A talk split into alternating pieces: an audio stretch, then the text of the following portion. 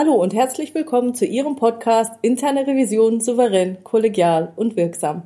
Mein Name ist Silvia Puhani und ich habe heute einen Interviewgast. Es ist Markus Panda. Markus, erzähl doch was von dir. Ja, danke Silvia, dass du äh, mir heute die Gelegenheit gibst, mich mit dir zu unterhalten. Ich bin äh, Leiter der kaufmännischen Revision bei dem IT-Dienstleister für Banken, der Fiducia und GRD IT AG.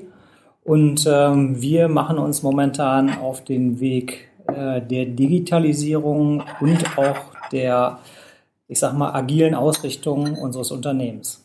Wie lange bist du denn schon in der internen Revision? Also in der internen Revision bin ich jetzt insgesamt ja fast 14, 15 Jahre bei der Fiducia GAD beziehungsweise bei der GAD als Vorgängerunternehmen ja, mit Revision insgesamt oder mit Prüfung insgesamt habe ich jetzt schon 20 Jahre zu tun. Wow. Ich glaube, so lange wie ich dann. Hast du auch Anfang 2000 begonnen ungefähr genau, so? ziemlich genau. Klasse. Also begonnen habe ich ähm, äh, meinen beruflichen äh, Weg bei PricewaterhouseCoopers äh, mhm. äh, im Bereich der Jahresabschlussprüfung und Steuerberatung. Und äh, da habe ich eigentlich meine Leidenschaft für Prüfung beziehungsweise dann auch Revision entdeckt. Das heißt, einmal Prüfer, immer Prüfer. Also will ich das gar nicht sagen. Aber bei mir ist das so. Okay, gut. Bist du dann überhaupt schon mal geprüft worden? Ja, ziemlich aktuell sind wir geprüft worden äh, als interne Revision mit einem externen äh, Quality Assessment, ähm, was wir haben durchführen lassen. Das ist immer sehr spannend, wenn man als Prüfer geprüft wird. Also mir macht das keinen Spaß, muss ich ehrlich sagen. Wie ist es dir denn gegangen?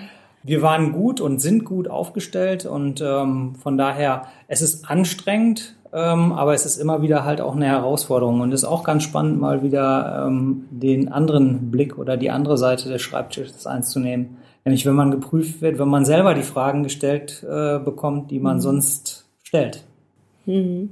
Genau. Ja, du hast jetzt vorhin schon ein bisschen was gesagt. Ihr habt ja eine Digitalisierungsoffensive gestartet. Was bedeutet das denn jetzt genau? Wie hat sich das Unternehmen denn in letzter Zeit so gewandelt? Also für uns bedeutet das ähm, ganz konkret und kurz auf den Punkt gebracht, wir richten uns mit dem äh, gesamten äh, Geschäft an unseren Kunden aus. Nicht, dass wir das schon äh, oder nicht vorher schon getan hätten, ähm, aber ich will mal sagen, äh, heute passiert das deutlich fokussierter oder soll zukünftig deutlich fokussierter passieren. Mhm und ähm, deutlich mehr äh, im Interesse des Kunden. Das heißt also, wir richten unsere Geschäftsfelder auf den Kunden aus, sehr konsequent. Und wirkt sich das auch auf die interne Revision bei euch aus? Ähm, natürlich geht das nicht an der Revision vorbei, äh, mhm. das Thema. Ähm, wir sind aktuell damit beschäftigt, uns auch mit der Frage auseinandersetzen zu setzen, wer sind denn unsere Kunden? Wie richten wir uns an den Kunden aus, beziehungsweise wie müssen wir uns aufstellen, äh, damit wir eine optimale und sehr gute äh, Revisionsdienstleistung abliefern können. Und ähm, jetzt hatte ich das vorhin vergessen zu fragen, welche Methoden nutzt denn jetzt ähm, die Fiducia GAD IT? Ist das äh, Scrum oder mit welchen Konzepten seid ihr da zugange? Also es gibt ganz verschiedene agile Methoden. Ich würde das mal sehr allgemein beschreiben momentan dass wir in einer Probierphase sind oder Testphase, wo ganz viele unterschiedliche agilen Methoden, ob es jetzt Scrum, Safe, Kanban etc. eben ausprobiert und getestet werden und eben auf die individuellen Bedürfnisse gegebenenfalls angepasst werden, sofern das möglich ist. Mhm. Und was, also ich weiß ja nicht, ob das bei einem IT-Unternehmen einfacher ist als äh, sonst, weil was ich so mitbekommen habe, ist ja das A und O, dass das Mindset stimmt, dass man weg von der Hierarchie geht, flachere Strukturen hat, andere Abläufe hat, die Entwickler in anderen Teams zusammensetzt, ähm, keine Pflichtenhefte vorher mehr vom Fachbereich vorbereiten mhm. lässt und so weiter. Wie, wie sieht es denn dann konkreter aus bei euch? Was ist da alles passiert? Also, Oder was passiert noch? Vielleicht, vielleicht passiert ja gerade was. Um deine Eingangsfrage äh, vielleicht zu beantworten, ob es einfacher ist, weiß ich nicht. Das kann ich nicht beantworten, weil den Vergleich habe ich einfach, einfach nicht. Ja. Ähm, ich kann mir nur vorstellen, und das habe ich so aus meinen Kontakten mitgenommen, einfach ist das sicherlich grundsätzlich nicht. Es ist äh, immer ein Veränderungsprozess, ein Change-Prozess, der damit zu tun hat, ähm, ja, dass man äh, Dinge eben anders tun muss oder an, auch tun will. Und von daher ähm, muss man sich eben anders aufstellen und sich mit der Veränderung äh, beschäftigen und eben halt auch offen sein für Veränderungen. Das ist ein wesentlicher Aspekt für mich. Man muss diese Offenheit mitbringen. Hat die denn so jeder? Grundsätzlich würde ich sagen, nicht jeder. Ähm, aber auch das kann man sicherlich lernen und äh, ein Stück weit ähm, ist das auch äh, sicherlich auch eine Vertrauensfrage.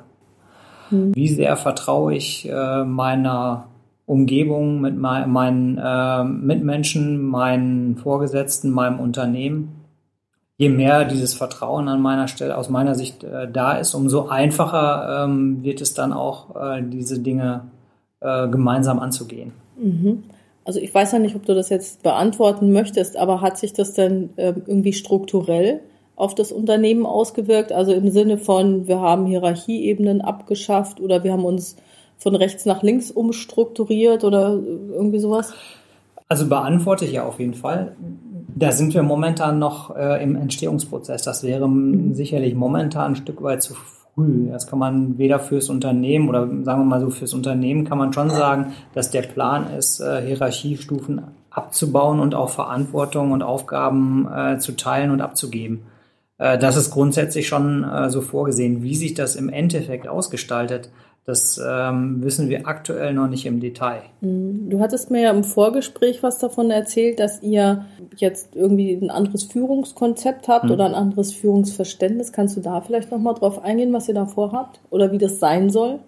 Also da, da kann ich erstmal aus meiner Perspektive ähm, das Ganze äh, beschreiben. Also das, das Führungskonzept äh, an der Stelle oder die Führungsprinzipien ähm, sind die, äh, ja, dass man offen, vertrauensvoll, äh, eine Vertrauensumgebung schafft und äh, ja, ich sag mal, den Veränderungsprozess entsprechend offen angeht an der Stelle. Mhm. Das sind ja jetzt Dinge, die nicht so einfach sind. Offenheit schaffen, mhm. Vertrauen schaffen. Das mhm. sind ja Sachen, die beruhen meiner Meinung nach ja sehr auf Erfahrung. Also mhm. wenn ich jetzt immer mit dem Kopf gegen die Wand gerannt bin oder mir eine blutige Nase geholt habe, werde ich äh, wahrscheinlich jetzt nicht mehr mit so viel Schwung unterwegs sein mhm. wie vorher. Habt ihr da irgendwie eine, konkre irgendwas Konkreteres geplant oder macht ihr da was oder also, wie viel Zeit gebt ihr euch dafür? Aus meiner Sicht sind wir da auf einem äh, sehr guten Weg und auch die Bereitschaft zur Veränderung mhm. äh, ist da. Also jetzt nicht nur ähm, bei uns im Bereich der internen Revision, äh, sondern auch, äh, ich sag mal, im gesamten Unternehmen. Weil man schon auch die äh, Anforderungen und den Bedarf sieht, sich zu ändern. Also sich anzupassen, mhm. beziehungsweise Lösungen zu finden für, ja, ich sag mal, die VUCA-World. Ähm, Lösungen zu finden für ähm, ja, ich sag mal, Probleme, die man eigentlich noch gar nicht so richtig kennt. Hm. Was ja die große Herausforderung ist. Also ich hatte irgendwie mal jetzt gehört, man muss akzeptieren, dass man, dass es die Unsicherheit und Ungewissheit gibt. Und wenn es sie gibt, brauche ich dafür ein Konzept oder eine Methodik, wie ich mit dieser Ungewissheit umgehen kann. Richtig. Genau. Und das ist bei euch jetzt diese neuen Führungsprinzipien? Ich sag mal nicht nur, nicht nur neue Führungsprinzipien, sondern äh, ich sag mal die Art der Zusammenarbeit, so würde mhm. ich das eher äh, beschreiben. Und wir in der äh, Revision testen ja momentan auch ähm, ganz verschiedene äh, agile Arbeitsweisen. Ich nenne es jetzt mal agile Zusammenarbeit oder überhaupt Zusammenarbeit in der Revision. Ähm, nicht, dass es die nicht vorher auch schon gegeben hat, hat es gegeben und äh, auch sicherlich gut. Nur wir haben veränderte Anforderungen und äh, da stellen wir uns momentan drauf ein und probieren an der einen oder anderen Stelle sehr intensiv aus. Kannst du das noch ein bisschen ausführen? Das finde ich ja total spannend. Also was genau hat sich an den Anforderungen denn geändert? Ja, also unsere Prüfungsobjekte, ähm, genau äh, wie wir das vorhin schon mal gesagt haben, sind eigentlich komplexer geworden, undurchsichtiger oft, dass ich den Prüfungsauftrag am Anfang noch gar nicht sehr klar habe, wenn ich jetzt aus Revisionssicht spreche. Dann muss ich sozusagen Werkzeuge dafür haben, wie ich äh, dort Klarheit schaffe und auch Risikoorientierung schaffe. weil das ist für mich aus meiner äh, Sicht das eins der höchsten äh, Prämissen, die wir haben, risikoorientiertes Vorgehen. Hm. Hast du da schon irgendwelche Erfahrungen, die du hier zum Besten geben möchtest, im Sinne von, wie schaffe ich denn die Risikoorientierung in so einem Umfeld? Also wir haben äh, ja, wie du ja weißt, ähm, die Scrum-Systematik äh, anhand mhm. einer Prüfung getestet äh, und für uns äh, verprobt an der Stelle, wie äh, lässt sich die Scrum-Systematik auf den Revisionsprozess übersetzen. Also ihr habt das, Entschuldigung, dass ich da nochmal mhm. nachfragen muss, ihr habt Scrum in der Revision angewandt Richtig. oder, ja. oder habt ihr auch damit dann ein Scrum-Projekt geprüft? Sowohl als auch. Okay. Also in erster Linie war es aber, äh, ich sag mal, um für uns auszuprobieren, ist Scrum für die Revision oder für uns einsetzbar. Und äh, an der Stelle, ähm, das kann ich mit einem ganz klaren Ja abschließen, die Frage. Also wir haben eine ganze Menge an Erkenntnissen gewonnen mit Scrum. Und eine der wesentlichen ist, ähm, dass man äh, die, ja, ich sag mal, teilweise chaotischen oder undurchsichtigen äh, Umstände deutlich besser im Griff hat und deutlich näher am Risiko ist, mhm. deutlich ähm, präziser ähm, die Risiken analysieren kann und dann auch nachher prüfen kann. Mhm. Ich glaube, das A und O ist, dass sich dabei das Prüfungskonzept sozusagen nach und nach verfeinert und konkretisiert. Also wenn man am Anfang so die Frage hat, läuft dieses agile Projekt? Mhm. Dann würde man sagen, ja, okay, pff, okay, mal schauen, was kommt denn raus? Wie mhm. sind die denn unterwegs? Und da hat man ja noch gar nicht so viel. Also, weil, wenn ich mich da zurückerinnere, es gab mal Zeiten, da musste ich jede Frage, die ich dem Fachbereich jemals stellen werde, vor der Prüfung in der Vorbereitung bei meinem Chef einreichen. Der hat die mir dann freigegeben und hinterher durfte ich dann auch in der Prüfung keine andere Frage hm, stellen. Mhm. Also das wäre sozusagen das andere Extrem dazu, ja. weil wenn ich jetzt gar nicht weiß, ja toll, agiles Projekt, was mache ich denn jetzt da und je nachdem, wie die unterwegs sind, trinken die nur Kaffee oder machen die wirklich was, würde ich ja als zweite Frage eine ganz andere Frage stellen. Mhm. Und von daher finde ich das ganz interessant, dass man sagt, okay, ich habe vielleicht erstmal ein, eine grobe Fragestellung, wahrscheinlich im ersten Sprintdurchgang. Ich hole mir erstmal, keine Ahnung, 10.000 Meter Flughöhe den Überblick, mhm. schätze ich mal. Und dann würde man wahrscheinlich sagen, okay, was lohnt sich anzugucken und dann die einzelnen Punkte werden wahrscheinlich dann in weiteren Sprints angeguckt, oder? Ja, also das, was du ansprichst, diese Sprint-Systematik oder Sprintlogik, erlaubt einem relativ gut Anpassungen äh, an dem in Anführungsstrichen Prüfungsauftrag äh, mhm. äh, vorzunehmen ähm, und zwar risikoorientiert. Mhm. Mit jeder, mit jedem Sprint sozusagen hat man natürlich mehr Erkenntnisse, äh, mehr Informationen, so dass man natürlich auch detaillierter sagen kann, okay, da ist jetzt ein Risiko oder da ist kein Risiko. Und äh, je näher man sich sozusagen an diese Risikothemen rantastet, umso tiefer kann man natürlich dann nachher auch einsteigen fraglos äh, die Aufwände für eine derartige Prüfung, das ist auch unsere Erfahrung, ähm, haben sich, äh, ja, ich sag mal, deutlich erhöht, sind deutlich größer mhm. im Vergleich zu dem, was wir vorher gemacht haben. Nur es ist auch deutlich effektiver aus unserer Sicht. Das glaube ich. Also ich, dadurch, dass mehr Leute zusammensitzen, mhm. mehr diskutieren, geht mehr, gehen mehr ja. Prüfertage drauf. Mhm. Andererseits durch die Einbindung der verschiedenen Perspektiven hat man wahrscheinlich qualitativ ein hochwertigeres Ergebnis, dass man der eine sagt, Mensch, da habe ich doch mal in einer anderen Prüfung das und das gesehen, guck mal da oder wir könnten das noch auswerten oder das erinnert mich an. Und ja. wenn dann eben viele Perspektiven zusammenkommen, bin ich davon überzeugt, also es ist meine Erfahrung, die ich jetzt auch die letzten 20 Jahre gemacht habe, da ähm, steigt die Qualität des Prüfungsergebnisses enorm. Und ich glaube auch, dass solche Prüfungen mehr zum mehr Mehrwert bringen und mehr zum Erkenntnisgewinn beitragen. Also genau das ist unsere Erkenntnis daraus. Mhm. Ähm, wir haben durch diesen Austausch, durch die Kommunikation eine Beherrschbarkeit der Komplexität und auch eine deutlich größere Risikoorientierung. Das mhm. heißt, ähm, wir haben natürlich im Endeffekt ein besseres Ergebnis für uns mhm. als Revision. Also wir wissen an der Stelle dann besser, so wie das Risiko geprüft werden kann und wie das Ergebnis gegebenenfalls dann auch aussieht. Mhm. Ähm, spannend finde ich jetzt noch zwei Aspekte bei diesem Thema wenn man so vorgeht, einerseits, wann wird der Bericht erstellt? Erst am Schluss nach allen Sprints. so als Frage. Und das Zweite ist, sonst sagt man ja immer, wenn man so vorgeht, äh, nach Scrum oder nach solchen Methoden, dass die Kunden einbezogen werden. Mhm. Das wäre für mich, also wenn ich das übertragen würde, würde ich sagen, ich würde vielleicht nicht mein gesamtes Prüfungsergebnis beim Fachbereich abstimmen, aber zumindest mal die Ist-Situation, die ich jetzt aufgenommen habe. Mhm. Die zwei Sachen würden mich jetzt noch super interessieren. Also ein Standardvorgehen für die interne Revision gibt es ja an der Stelle noch nicht. Wir haben jetzt äh, genau das äh, verprobt und ausprobiert, wie du es gesagt hast. Mhm. Der Bericht wird nicht am Ende erstellt, äh, zumindest nicht in Gänze, sondern über den Prüfungsverlauf hinweg. Mhm. Das heißt, wir erstellen einzelne Berichtsteile äh, und stimmen diese Inhalte auch gleichzeitig mit dem Geprüften ab und sichern das äh, intern auch ähm, anhand unserer Qualitätskriterien äh, führen wir eine Qualitätssicherung durch. Das heißt, mhm. der Bericht entsteht also äh, sukzessive und nicht okay. äh, ähm, final am Ende. Also man setzt sich nicht nachher hin und, und schreibt ja. alles zusammen. Das ist ja immer schlecht. Also das ist auch bei klassischen Vorgehensweisen finde ich das immer schlecht. Was mich da nur interessieren würde, ist, also bei solchen Prüfungen, die, gut, ich hätte sie jetzt eher systemisch dann bezeichnet, aber es ist ja im mhm. Prinzip von der Gedankenwelt ähnlich, dass man eben in Iterationen vorgeht hatte ich ein ähm, paar Mal das Gefühl, dass ich dann ähm, wieder einige Sachen verwerfen musste. Dass mhm. ich praktisch die Ist-Situation erhoben habe, die habe ich auch abgestimmt. Mhm. Und dann hat sich ähm, durch irgendeine andere Sache sich diese ganze Ist-Situation nochmal in einem vollkommen neuen Licht gezeigt. Mhm.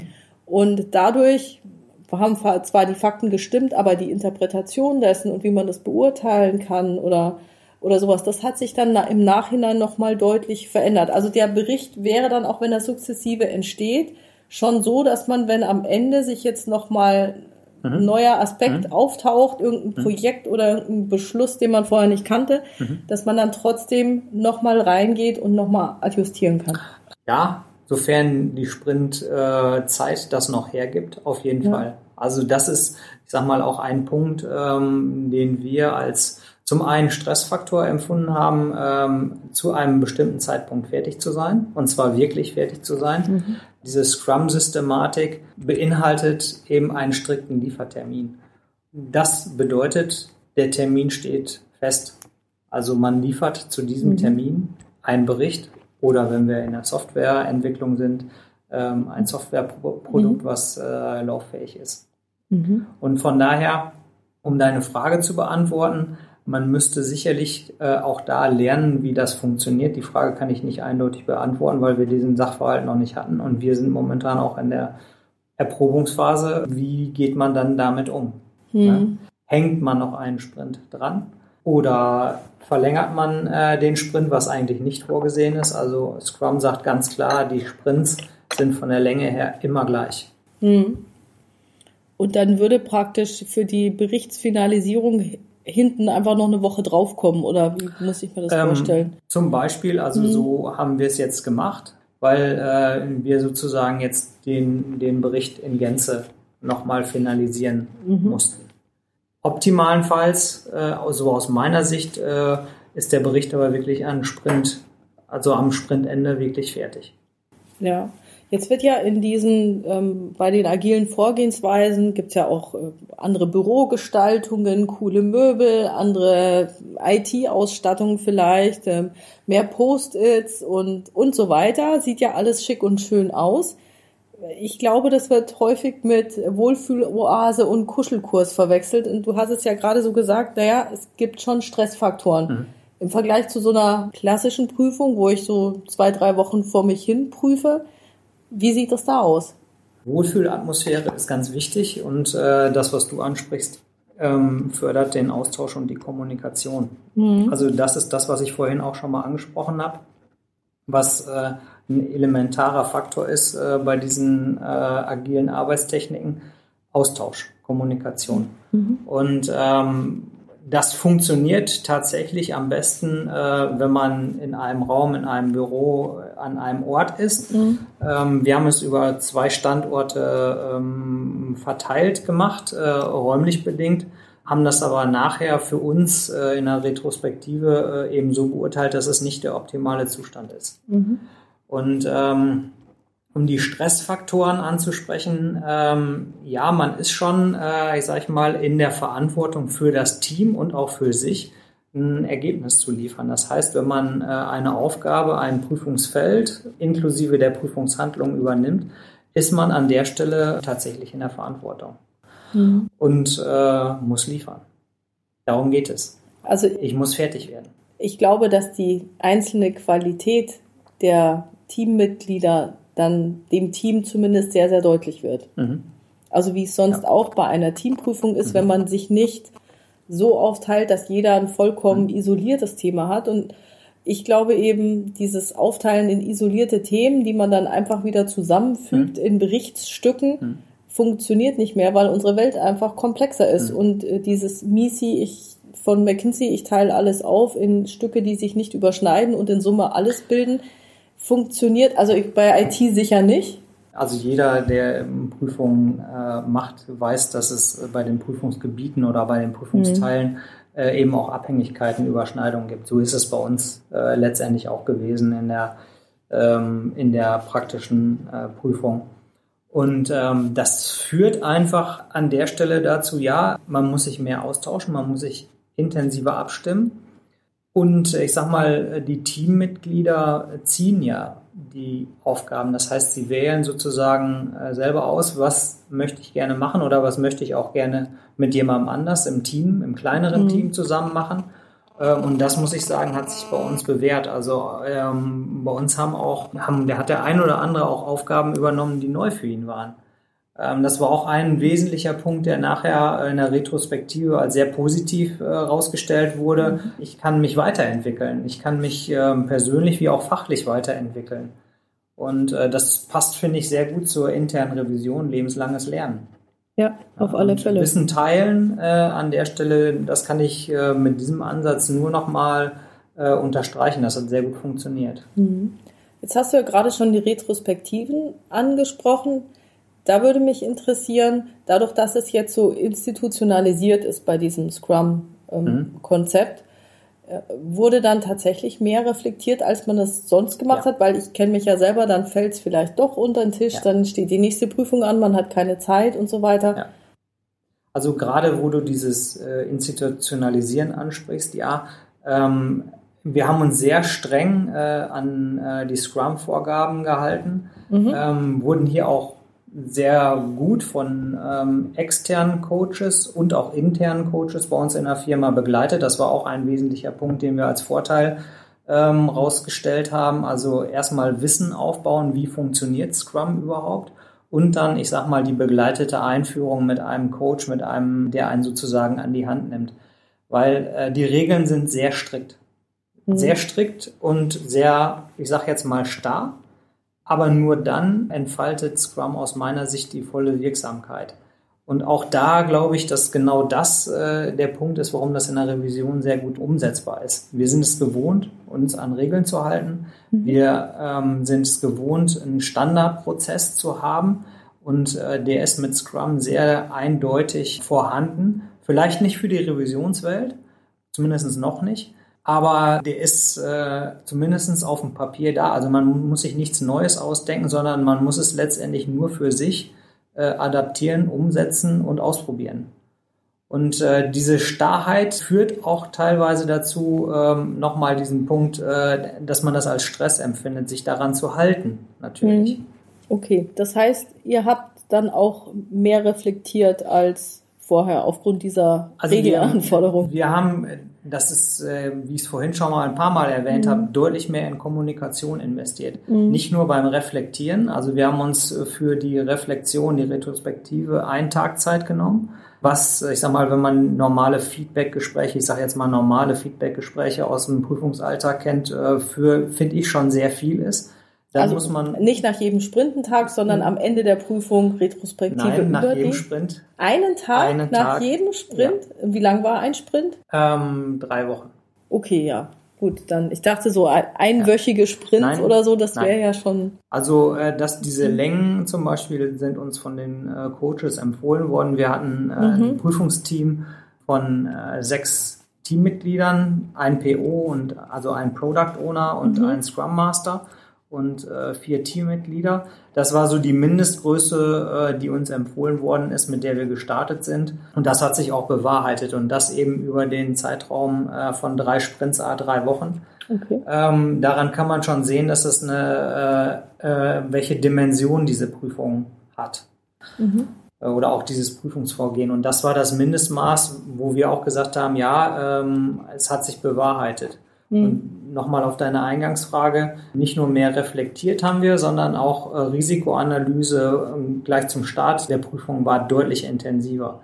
Also es mhm. war ein sehr äh, intensiver Diskussionsaustausch und Brainstorming an der Stelle. Welche Risiken haben wir? Wie bewerten wir die? Und das, wie vorhin schon mal von mhm. dir gesagt, aus ganz unterschiedlichen Perspektiven. Das war ganz spannend.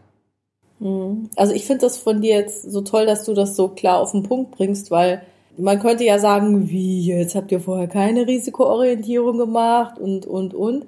Aber ich glaube, wenn man eine neue Methode mal ausprobiert oder ein neues Konzept mit eben solchen starren Regeln und einem externen, der auch drauf guckt, dass man das einhält, dann kann man für sich selber nochmal überprüfen, wie man denn so unterwegs ist. Weil ich muss sagen, es schleift sich ja über die 20 Jahre einiges ein. Mhm. Wie du gesagt hast, na ja, dann gibt's halt nach einer Besprechung mal fünf Minuten Feedback, was mhm. war gut, was nicht so. Hm. Mhm. Aber wirklich so nochmal in sich zu gehen und zu sagen, okay, jetzt werden wir es nochmal machen, zwei Standorte sind vielleicht doch nicht so prickelnd oder mhm. passt denn die Länge der Retrospektiven nach jedem Sprint? Mhm. Fand ich, finde ich schon sehr gut. Was, was habt ihr denn sonst noch, also wenn du es sagen möchtest, für Erkenntnisse gehabt ähm, in diesen, in diesen Retrospektiven? Also Retrospektive ist ja ein sehr äh, persönlicher Teil letztendlich, weil es auch mhm. um Feedback geht. Ähm, das, was ich vorhin schon mal gesagt habe. Ähm, also Agilität heißt für mich auch, äh, dass man ähm, sein Wissen teilt und seine Erkenntnisse mhm. ähm, mit anderen teilt. Ich kann an der Stelle äh, nur die Empfehlung äh, geben, es selber auszuprobieren, weil das, was wir bei der Retrospektive herausgefunden haben, ist teamindividuell. Also es kann mhm. sicherlich bei dem einen oder anderen äh, ähm, ganz mhm. anders ausgehen, ähm, weil es kommt sehr auf die Teamzusammensetzung äh, mhm. an. Mhm. Und ähm, da muss ich sagen, wir hatten jetzt äh, bei dem Test ein ganz tolles Team, die sehr gut zusammengearbeitet haben, sich sehr gut zusammen unterstützt haben. Aber wie gesagt, das Ergebnis kann bei jedem anders aussehen. Die Frage ist natürlich die Freiwilligkeit. Ja. Wer meldet sich dafür? Mhm. Ist es dann die Truppe, die sowieso schon gut miteinander kann und sagen, ach, wenn ihr drei mitmacht, mache ich doch auch gerne mit bei euch und so. Mhm. Kann ich mir schon vorstellen, dass das gerade bei so einem Test eine richtig coole mhm. Geschichte wird, dass man mit Leuten zusammenarbeiten kann, mit denen man schon lange gerne zusammenarbeiten würde, weil es vielleicht ähm, aufgrund der sonstigen Sache nie geklappt hätte, mhm. zusammenzuarbeiten. Ja. Also das ist auch noch eine Frage, die ähm, wir jetzt noch nicht beantwortet haben. Aufgrund der aktuellen Hierarchie haben wir natürlich äh, diesen Test mit äh, ja, Mitarbeitern besetzt, beziehungsweise wir haben gefragt, wer mitmachen möchte. Mhm. Das ist aber wirklich zukünftig die Frage, wer besetzt denn diese Teams? Freiwillig zum Beispiel? Das ist sicherlich eine Möglichkeit. Mhm. Ja, also dann ist es hoffentlich nicht so wie früher in der Schule beim Schulsport, wenn dann äh, Mannschaften gewählt werden und dann sind die ersten schon weg und die gleichen immer die letzten, die keiner in seiner Mannschaft haben will. Das äh, könnte passieren, wie gesagt, deswegen müsste man ähm, gucken, wie entscheidet man zukünftig mhm. ähm, die Besetzung. Für mich maßgeblich äh, ist sicherlich auch, welche Skills äh, sind in dem Prüfungsgebiet äh, gefordert wo setzt man zumindestens äh, am Anfang äh, den Schwerpunkt, weil auch das kann sich durchaus verändern. Und äh, das ist sicherlich auch so ein, äh, eine Hürde, die momentan auch bei uns noch nicht beantwortet ist. Wie macht man das? Nimmt man wieder, kann man neue Teammitglieder aufnehmen äh, während eines Sprints oder mhm. auch zwischendurch? Das ist sicherlich eine, noch eine Herausforderung. Mhm. Also ich habe mich ja auch ein bisschen in dieses Thema eingelesen, ähm, also agile Projekte. Und was mir aufgefallen ist, was ganz anders ist als bei der internen Revision, dass wenn man zum Beispiel jetzt die Aufstellung von Spotify sich anschaut, dass die sehr stark auf starre Teams setzen, dass hm. sie sagen, wir wollen nicht jedes Mal den hm. Teamfindungsprozess haben, Norming, Storming, hm. Performing und so hm. weiter, sondern wir machen das einmal hm. und ihr bleibt dann zusammen. Hm. Und ähm, wenn ich es jetzt auf Revision übertragen würde, ihr seid eine Gruppe, ihr macht eine Prüfung. Mhm. Wenn die Prüfung vorbei ist, macht ihr das nächste Thema. Mhm. Jetzt ist es ja in der Revision schwierig, weil ja so viel unterschiedliche Skills erforderlich sind. Ja. Also gut, es ist hier jetzt nicht immer so, dass ich sage, ich brauche einen Generalisten, einen, der die Datenauswertung machen kann und einen, der sich fachlich noch super auskennt und die drei können dann jede Prüfung wuppen. Mhm. Also allein dieses Fach-Know-how vorzuhalten, ist ja auch schon sehr, sehr schwierig. Und ich glaube, das ist das, was ich so in meiner Erfahrung erlebt habe, dass die Teamzusammensetzung in Revisionsprüfungen sehr häufig wechselt und dass sehr viel Zeit verschwendet wird, also weil man vielleicht am Anfang keine Teambildung macht. Mhm. Ja, und es dann hinterher nicht klappt und dann ja der Stress losgeht. Mein Teil, dein Teil, habe ich dir doch mal gesagt. Mhm. Und mhm. ähm, nein, ich schreibe nicht den Bericht für dich oder wieso schreibst du in meinem Text rum? Ja. Da, also dass genau das kommt. Und, und äh, deswegen meine Frage ist, könnte man deiner Meinung nach es in der internen Revision auch so machen, dass man sozusagen Prüfungsteams bildet, die verschiedene Kompetenzen abbilden und dann aber in dieser Gruppe konstant zusammenbleiben und dann einfach nur andere Aufgaben bekommen mhm. nach und nach? Also grundsätzlich halte ich das für, eine, für einen gangbaren Weg. Ähm, es kommt so ein bisschen für mich auf die Größe der Revisionsabteilung insgesamt ja. drauf an ähm, weil wir an den Zahlen ja vorhin schon mal gesehen haben, so dass wenn das die Mindestgröße ist und ich nicht nur ein Team haben will, ähm, dann brauche ich halt mehr Leute. Mhm. Das wäre für mich die erste ähm, Prämisse, die man sozusagen erfüllen müsste. Man braucht eben eine gewisse Anzahl. Ähm, ansonsten könnte ich mir das sicherlich gut vorstellen, ähm, dass es mit festen Teams funktioniert. Grundsätzlich bin ich aber der Meinung, dass, ähm, ich sag mal, in der Revision äh, Teamfähigkeit und auch Teamarbeit ein wesentlicher Faktor ist. Also jemand, der in der Revision arbeiten möchte, ähm, sollte diese Voraussetzungen auf jeden Fall mitbringen, hm. sodass auch ein Wechsel in den Teams möglich ist. Die größte Performance erreicht man sicherlich aber, wenn die Teams fest sind. Deswegen kann ich diesen Spotify-Gedanken gut verstehen und nachvollziehen, weil das ist auch unsere Erfahrung, die wir gemacht haben, wenn wir jetzt weiter äh, gearbeitet hätten in den Sprints, hätten wir sicherlich noch das eine oder andere Thema mehr äh, zutage gefördert, weil die Effektivität des Teams äh, mhm. tatsächlich steigt. Ja, und ich glaube, das liegt auch daran, dass wenn man eben dieses Konzept durchzieht, und wirklich diese Offenheit da ist und dass jeder in jeder mhm. Retrospektive mhm. erlebt, dass mhm. der Kopf nicht abgerissen wird, dass man mhm. tatsächlich offen über Dinge sprechen kann, dass dann auch dieses gegenseitige Vertrauen wächst. Mhm. Also was du da den, bei den Führungsprinzipien angesprochen mhm. hattest, die Offenheit, ja. ähm, die du da gesagt hast. Und von daher glaube ich, wird es dann automatisch noch effektiver werden. Also dass dieser Effizienzverlust jetzt am Anfang beim Ausprobieren ist. Ja er wird natürlich da sein, weil mehr Leute auf dem gleichen Thema sitzen. Dafür, glaube ich, ist auch die Qualität höher. Mhm. Ja, definitiv. Okay, was habt ihr denn jetzt sonst noch so anstehen oder welche Fragen treiben euch noch um? Also im Moment, wir haben ja, ähm, wie gesagt, diese agilen Arbeitsmethoden zum Teil schon ausprobiert. Für uns äh, ein großes Thema wird jetzt sein, äh, eine Aufbauorganisation äh, hinzubekommen. Das, was ich eingangs schon mal gesagt habe, eine Aufbauorganisation hinzubekommen, die äh, flexibel ist, die agiles Arbeiten äh, ermöglicht an der Stelle und dann äh, eben sich auch voll auf unsere Kunden und unsere Dienstleistungen ähm, an der Stelle Revision ausrichtet. Und damit, wie gesagt, aus meiner Sicht größtmöglichen Flexibilität. Das ist momentan tatsächlich die größte Aufgabe, die wir haben. Habt ihr da schon irgendwelche Ideen, Konzepte, die du noch erzählen willst, oder ist es noch zu vage? Ähm, das ist an der Stelle noch zu vage, weil okay. ich sag mal, auch da merkt man eine Veränderung des Unternehmens. Äh, früher hätte vielleicht ein Leiter der Revision äh, gesagt, so wird's gemacht. So stelle ich mir das vor. Und auch da leben wir es heute schon anders. Also ähm, wir äh, nehmen unsere Teams mit bei der Gestaltung und bei der Ausarbeitung dieser neuen Organisationsstruktur um, ich sag mal, möglichst verschiedene Perspektiven auch zu berücksichtigen.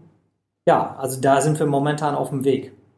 Wie ist denn so dieses Thema Bezahlung, Eckbüro, oder gut, das gibt's ja eh nicht mehr, weil es dann Teambüros gibt, aber dieses Typische, was halt die Hierarchie so ausmacht, die verschiedenen, weiß ich, Stellenprofile, die ihr so habt.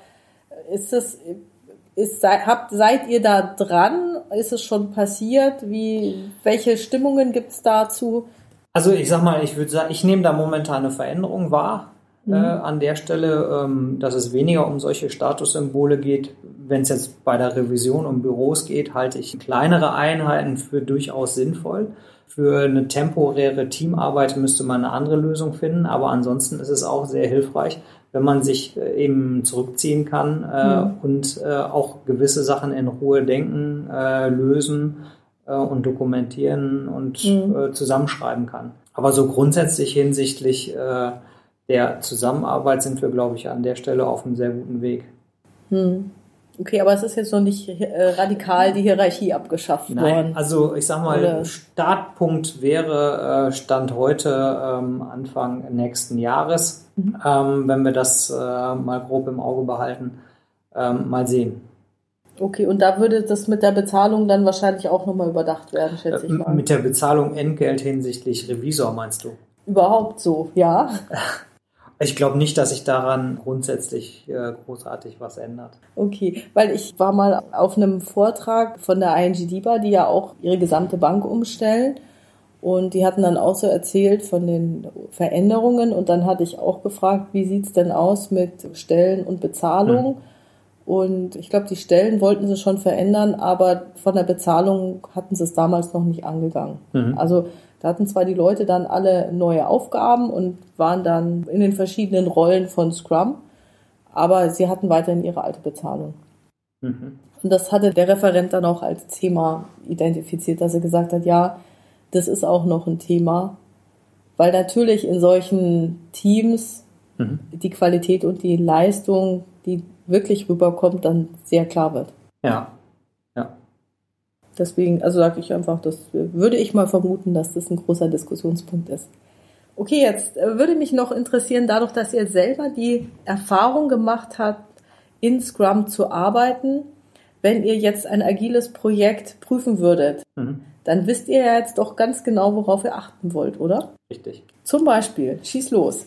Also das ist, äh, ich sag mal so, das war der ähm, zusätzliche Nebeneffekt, den äh, wir damit äh, erzielt haben, da ich sag mal viele Einheiten bei uns jetzt auch schon mit Scrum oder Scrum-ähnlichen Themen arbeiten oder in der Struktur arbeiten, war es für uns natürlich auch wichtig zu verstehen, wie funktioniert denn dieser Prozess überhaupt. Mhm. Wenn du mich fragst, worauf müssen wir zukünftig achten, ähm, also es gibt einen Scrum Guide, da stehen die wesentlichen äh, Faktoren drin.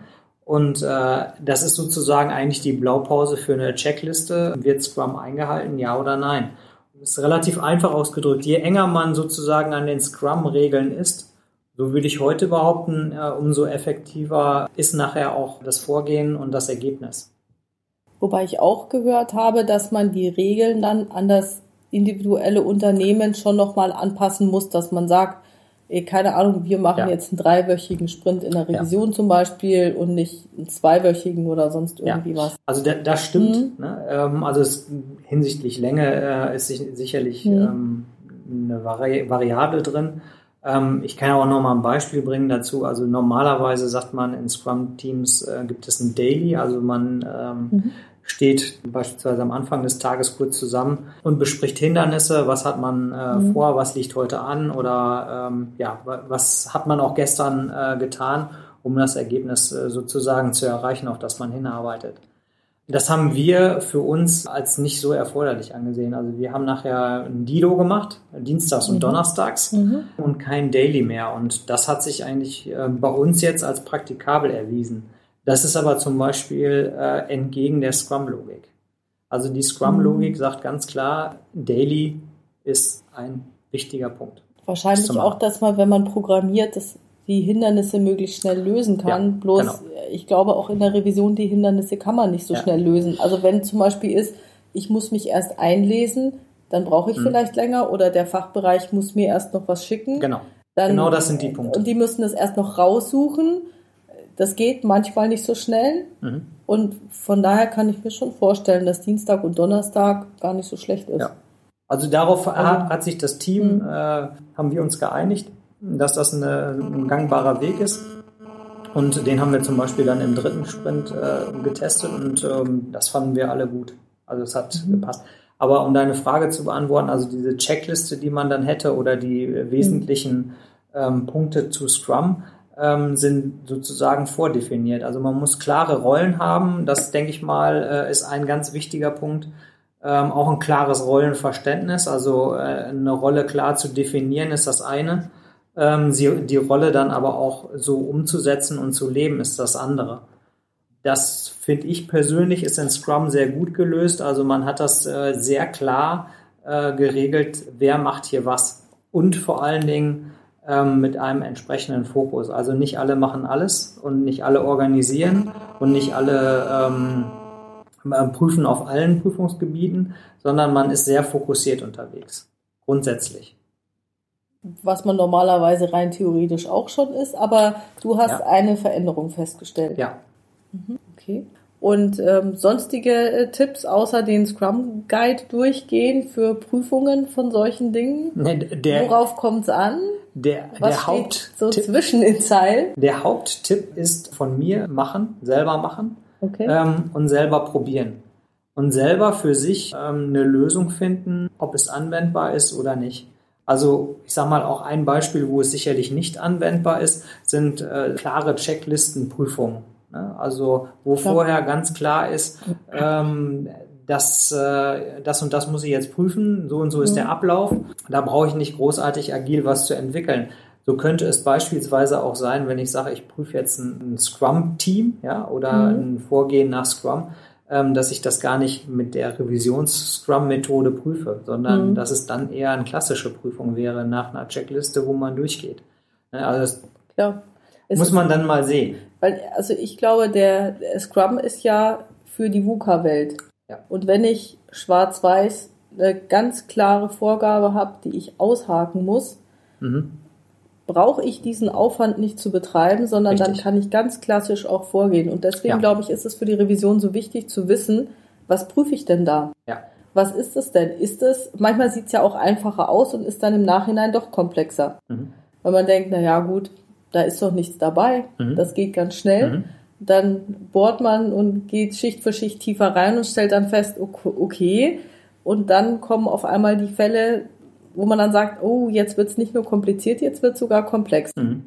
Gut, und da, da wäre dann so ein Punkt, wo man vielleicht drüber nachdenken müsste, ähm, das Revisionsvorgehen anzupassen oder zu ändern. Ja.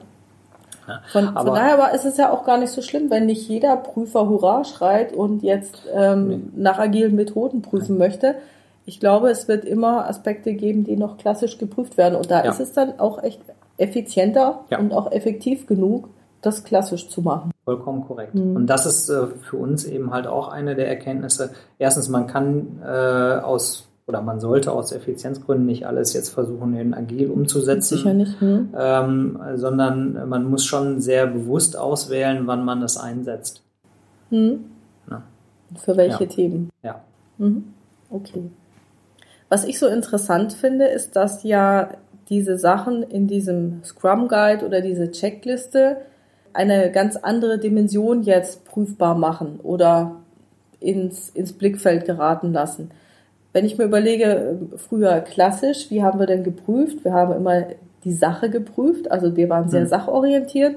Wir haben auf die Zeit geguckt, wir haben uns in der hm. Vergangenheit irgendwie was rausgesucht und haben dort dann die Zeitkomponente nochmal im Blick gehabt. Was ist im vergangenen halben Jahr passiert? Wie ist ein Projekt vorangekommen oder irgendwie sowas? Was jetzt ja passiert, wenn ich ein agiles Projekt prüfe, da prüfe ich ja jetzt auch die Sozialdimension. Also in dem Sinne, dass ich sage, na ja, wann ist denn ein agiles Projekt erfolgreich? Wann ist ein Scrum-Projekt erfolgreich? Wenn mhm. die Offenheit da ist, wenn die mhm. Leute kommunizieren. Mhm. Wenn ich jetzt mit klassischen Methoden sagen möchte, hm, unterhaltet ihr euch eigentlich? Mhm. Also wenn ich jetzt auch ein klassisches Projekt geprüft hätte, habe ich auch ja. mal gemacht. Da war auch das Ergebnis, naja, die Leute hätten sich vielleicht mal zusammen unterhalten sollen, zusammensetzen, ausdiskutieren und äh, gemeinsam konzipieren sollen, dann wäre das Projekt deutlich besser gelaufen, mhm. als wenn die sich so aufteilen und jeder macht seins und hinterher passt es nicht zusammen.